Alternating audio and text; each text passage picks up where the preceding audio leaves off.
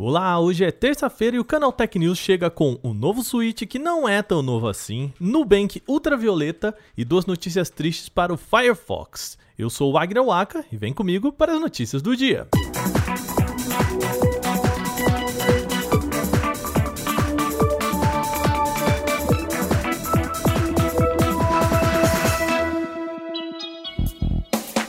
O programa hoje começa com duas novidades quentinhas da Nintendo. A empresa anunciou nesta terça o novo modelo do Switch. Mas calma, porque quem estava esperando ali o Switch Pro, com tela com 4K de resolução, novo chip e tudo mais, pode tirar o cavalinho da chuva, tá?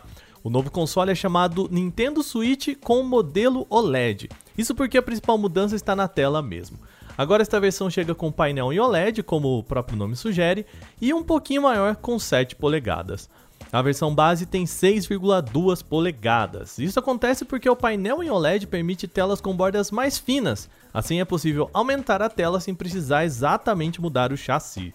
Outras novidades desta versão incluem três posições para o apoio, que fica ali atrás do console, melhorias em caixa de som, 64 GB de armazenamento interno e entrada de cabo de internet no dock. Amém, né? O modelo será lançado no mercado norte-americano em 8 de outubro por 350 dólares, 50 mais que a versão original. O Canaltech entrou em contato com a Nintendo aqui no Brasil e ficamos sabendo que o novo Switch chega por aqui só em 2022, mas vai chegar, tá bom, gente?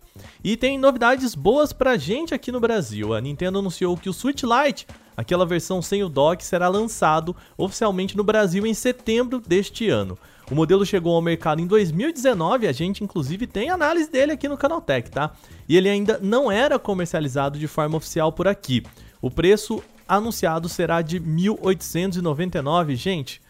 É um valor que estranha, sério. Já que os modelos vendidos no varejo atualmente por aqui têm aí média de R$ 1.600. O Nubank anunciou nesta terça-feira o um novo cartão Premium para o mercado brasileiro. Ele é chamado de Nubank Ultravioleta e oferece cashback imediato, construção totalmente em metal e foco no público de alta renda.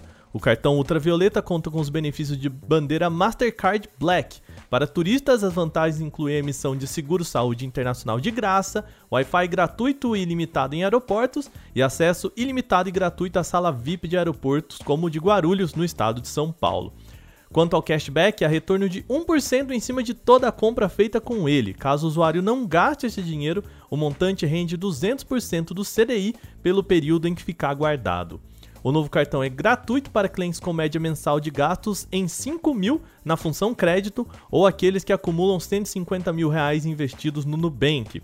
Pessoas que não atendem a esses requisitos podem aproveitar a nova categoria pagando a taxa fixa de 49 reais por mês.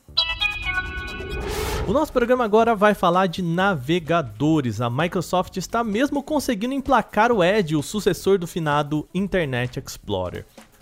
Com bastante adesão, o mais recente navegador da Microsoft agora é o terceiro mais utilizado em todo o mundo, retirando o Firefox do pódio. Segundo o levantamento da StatCounter, o Edge detém 3,4% em participação do mercado pelos dados de junho. O Firefox fica um pouquinho atrás ali com 3,2% do total. O navegador mais popular é o Chrome do Google com impressionantes 65,2% do total. O segundo lugar fica com o Safari, navegador da Apple, com 18,34%. Tais dados incluem tá, não só as versões para PC, mas também as versões mobile de todos os navegadores. A empresa também informou que o cenário aqui no Brasil é um pouquinho diferente, mas o pódio tá igual, tá? Por aqui o Chrome também domina com 80% dos aparelhos seguido de Safari com 6% e também o Edge com 3%. Quer saber os dados completos da pesquisa? É só entrar em canaltech.com.br. Entra lá, hein?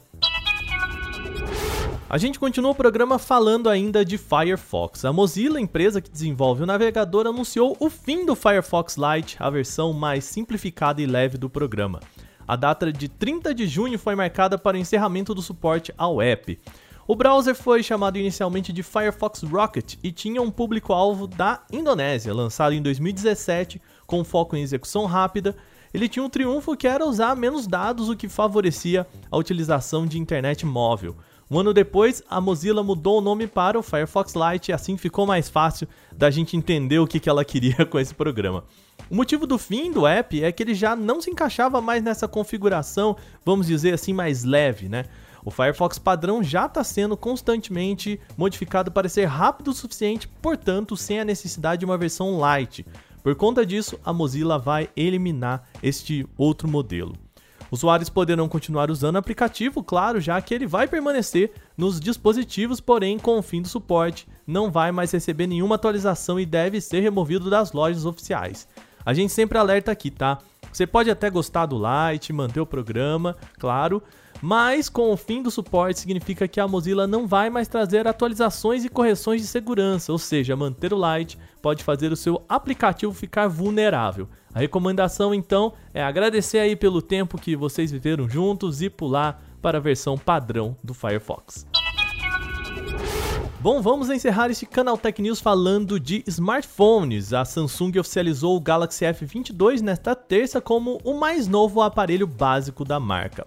O modelo é basicamente uma versão renomeada lá do Galaxy A22 com pequenas mudanças e a principal está na bateria com agora generosos 6.000 mAh, que prometem até 29 horas de autonomia com uso misto. O Galaxy F22 chega ao mercado equipado com chipset MediaTek Helio G80 de 8 núcleos e até 2 GHz, acompanhado de 4 ou 6 GB de RAM e também 64 ou 128 GB de armazenamento. A tela se mantém em HD e conta com 90 Hz. Já as câmeras são separadas da seguinte forma: o sensor frontal tem 13 megapixels e 4 lentes traseiras na parte de trás, sendo o sensor principal lá atrás de 48 megapixels.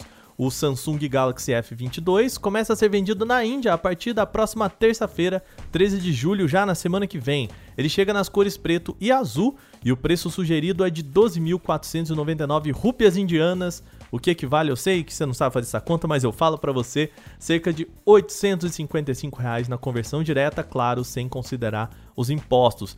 Esses 855 é na versão de 4 GB e 64, já para a versão aí de 6 GB e 128, ele chega pelo equivalente a 999 reais. Ainda não há informações sobre a chegada do aparelho em outros mercados e que inclui aqui a gente no Brasil. Bom, nosso programa chegando ao fim por hoje, mas lembre-se, você pode enviar comentários, sugestões e críticas sobre este programa para podcast@canaltech.com.br podcast arroba canaltech com ch no final .com.br. Manda o seu recado falando o que você quiser sobre o nosso programa. Este episódio foi roteirizado, editado e apresentado por mim, Wagner Waka, com a coordenação de Patrícia Gnipper. O programa também contou com reportagens de Bruna Penilhas, Igor Almenara, Alveni Lisboa e Renan da Silva Dores, com a revisão de áudio da Mari Capetinga. Agora a gente vai ficando por aqui nesta terça-feira. Uma boa noite. A gente volta amanhã com mais notícias. Até lá!